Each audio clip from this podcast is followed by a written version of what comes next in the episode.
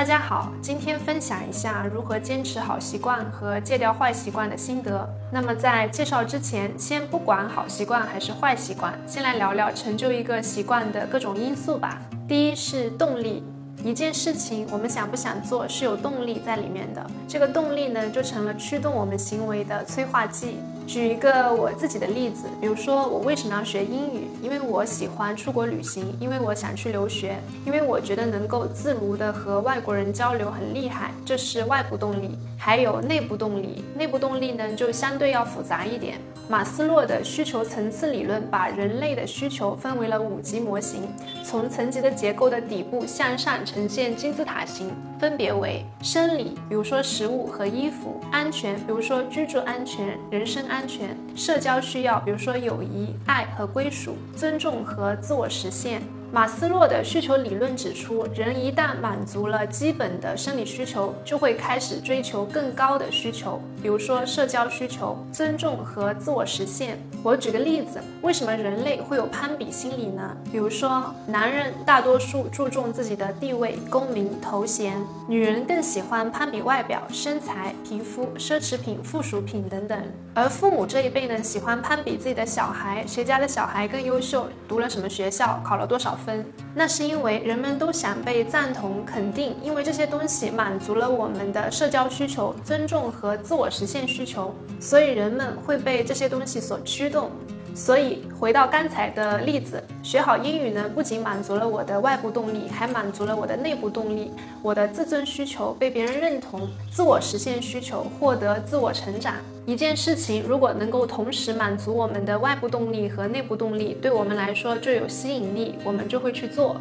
第二，摩擦力。简单来说，如果一件事情让我们觉得很难，我们就不想去做；如果很简单，我们就会去做。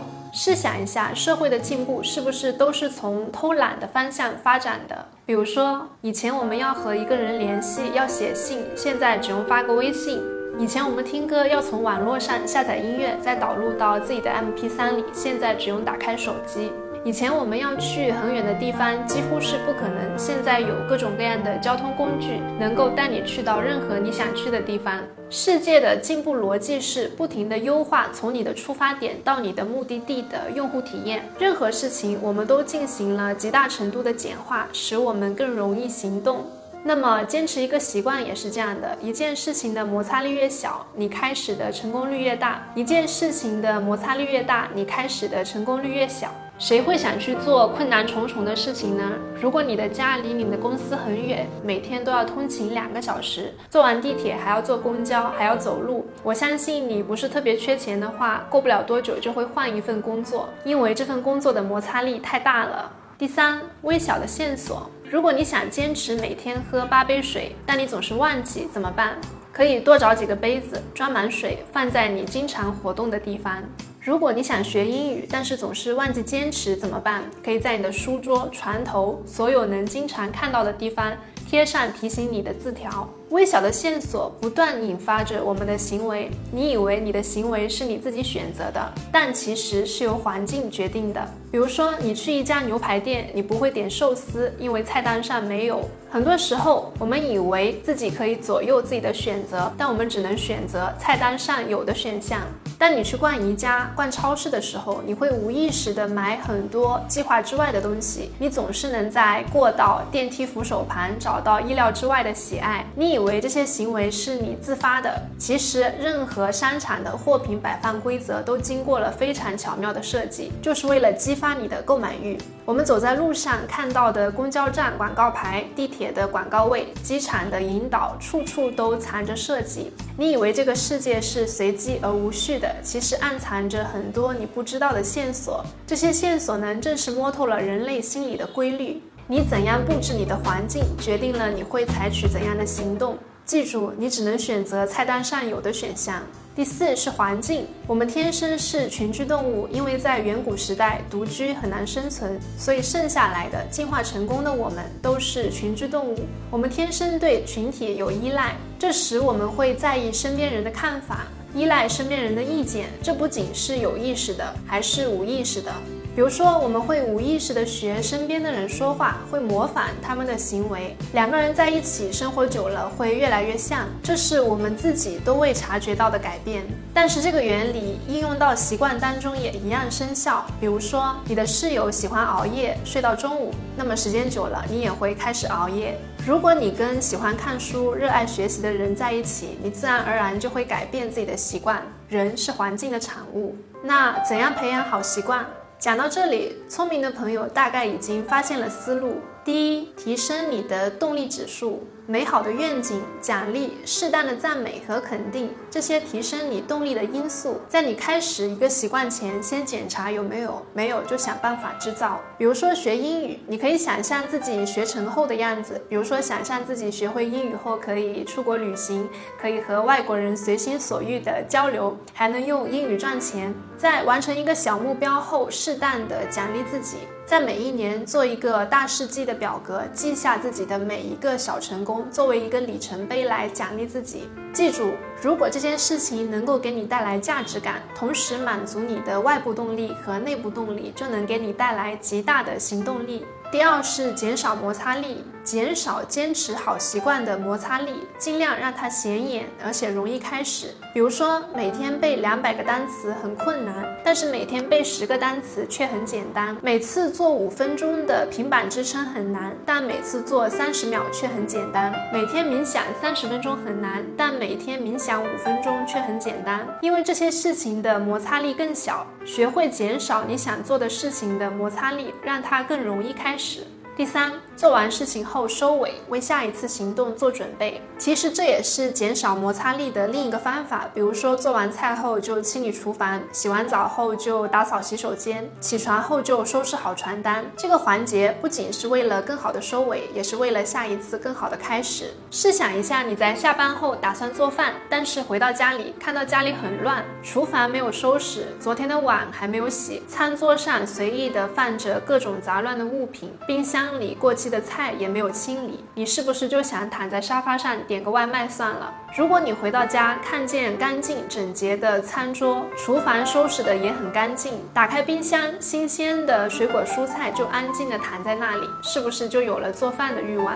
所以在每次做完上一件事情后，随手收拾，是为了下一次更好的开始。第四，提升你好习惯的线索。你想坚持什么习惯，就在你的房间、你的工位上下功夫，提升你看到这个习惯的线索。比如说，你想学英语，你可以在你的床头、办公室贴上各种小纸条，或者是每个物品的单词，你就有更多的机会看见它，你就有更多的可能记得和执行。就像我们经常看到的广告一样，曝光率高了，点击率总会上升的。提升你习惯的曝光率，你就有更大的可能开。开始它。第五，改善环境，多交一些正能量的朋友。想要学什么兴趣呢？就去认识同领域的人。想要学习，如果没有学习环境，你可以去图书馆、去自习室。实在不行的话，就戴上耳机，给自己制造一个隔绝的学习环境。那怎样戒掉坏习惯？很简单，反向操作。第一是削弱你坏习惯的动力。比如说，你想要戒掉熬夜，那么你可以尝试早上不能赖床，周末也不能补觉。一想到熬夜之后呢，会很痛苦，也不能补觉，就能够减少你熬夜的动力。慢慢的，你就不会熬夜了。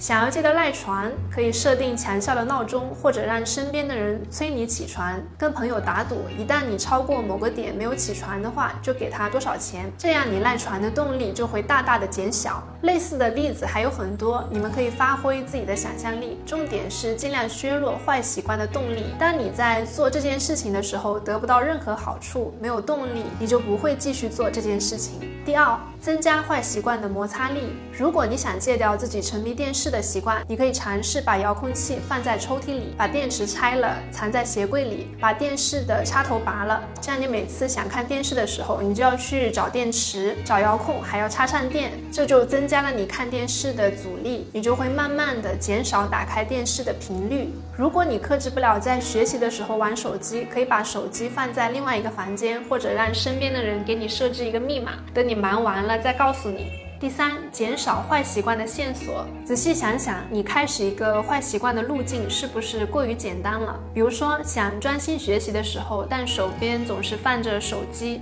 想要戒掉熬夜，但是床上堆了太多的东西，手机、电脑、零食。有些人喜欢在床上做一切事情，比如说吃东西、打游戏、看电视。现在开始减少你坏习惯的线索，把你的手机放在你看不见的地方，把床头柜收拾一下，可以放几本书，其他的东西全部收走，减少坏习惯线索在你生活中的曝光率。想要改变自己的选择，先从改变菜单里的选项开始。第四，远离错误的环境。人是很容易被环境影响的。如果你在宿舍，你的室友都爱打游戏，而你喜欢看书，过不了一个月，你也会开始打游戏，或者根本没有心思看书。